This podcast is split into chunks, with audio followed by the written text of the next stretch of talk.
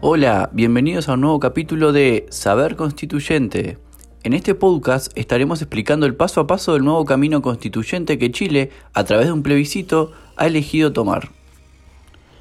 Les habla Matías Bertucci y estaré junto a mi compañera Liliana Aravena contándoles el paso a paso de este proceso. Para orientarnos cronológicamente, debemos mencionar que el estallido social ha sido el desencadenante de este acuerdo transversal.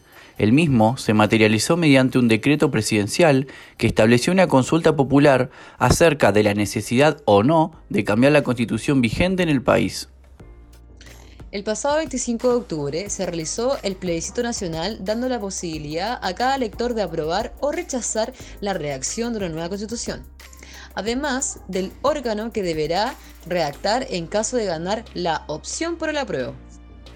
Una convención mixta constitucional, integrada en partes iguales por miembros elegidos popularmente y parlamentarios y parlamentarias en ejercicio, o una convención constitucional integrada exclusivamente por miembros elegidos popularmente.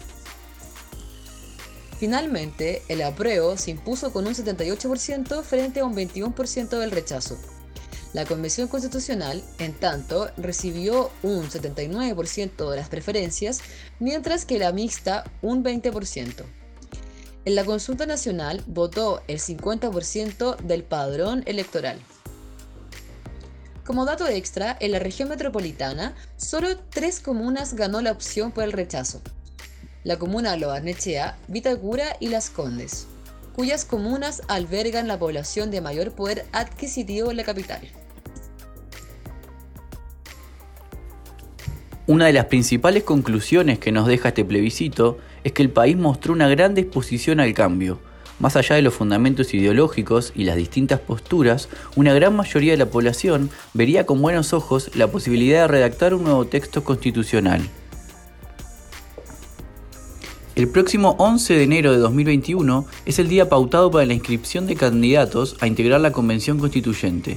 A partir de esta fecha, veremos si la clara señal de rechazo al sistema político dada por los electores se cristaliza con una grilla de candidatos independientes representando los diversos sectores de la sociedad o nuevamente la casta política tradicional intenta tomar partido de la elección.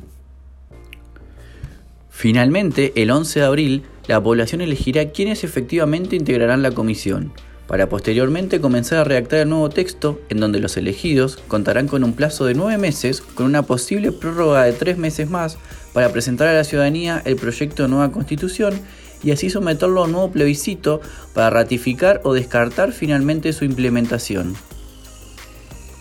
Con relación al plebiscito de salida, se desarrollará un nuevo plebiscito de carácter obligatorio para aprobar o rechazar la nueva Carta Magna que se realizará 60 días después de su, elaboración, durante el segundo semestre del 2022. Si la opción apruebo gana, entrará en vigor una nueva constitución, derogando automáticamente la anterior a partir de 10 días después. Este plebiscito, al igual que el anterior, definirá los próximos pasos a seguir y será aún más determinante debido a que en caso de que gane el rechazo, habrá sido en vano todo el tiempo, recursos y disposición invertida, quedando frustrada la voluntad de la enorme mayoría que mostró su intención de cambiar la constitución. ¿Podría provocarse un desequilibrio en el país similar al causado por el estallido social vivido? Yo creo que sí. Si como resultado de este plebiscito resulta aprobado el nuevo texto, la nueva constitución deberá ser promulgada por el gobierno de turno y derogará automáticamente la constitución actual, marcándose así lo que sería un hito dentro de este proceso de cambios estructurales que viene atravesando el país. Al día de hoy, aventurarse en los cambios que puede significar la aplicación de una nueva carta constitucional sería demasiado impreciso, tanto el estallido como los procesos que desencadenó se han caracterizado por el rechazo a las alternativas estructurales establecidas, y todo dependerá, en este caso, de los consensos y acuerdos que alcancen los integrantes de la Convención. Así como su aprobación final o no dependerá de cuánto hayan podido reflejar y atender las demandas populares y el sentido de la sociedad chilena en su redacción. Chile decidió en las urnas por mayoría democrática que el país necesita una nueva constitución. la que será redactada por una convención constituyente el 11 de abril del 2021. En el próximo capítulo de nuestro podcast invitaremos a Diego Fernández Hernández, profesor de Cultura Contemporánea de la Universidad Andrés Bello, que nos compartirá su cosmovisión acerca de este proceso histórico. Se despide Lilian Aravena, gracias por escucharnos.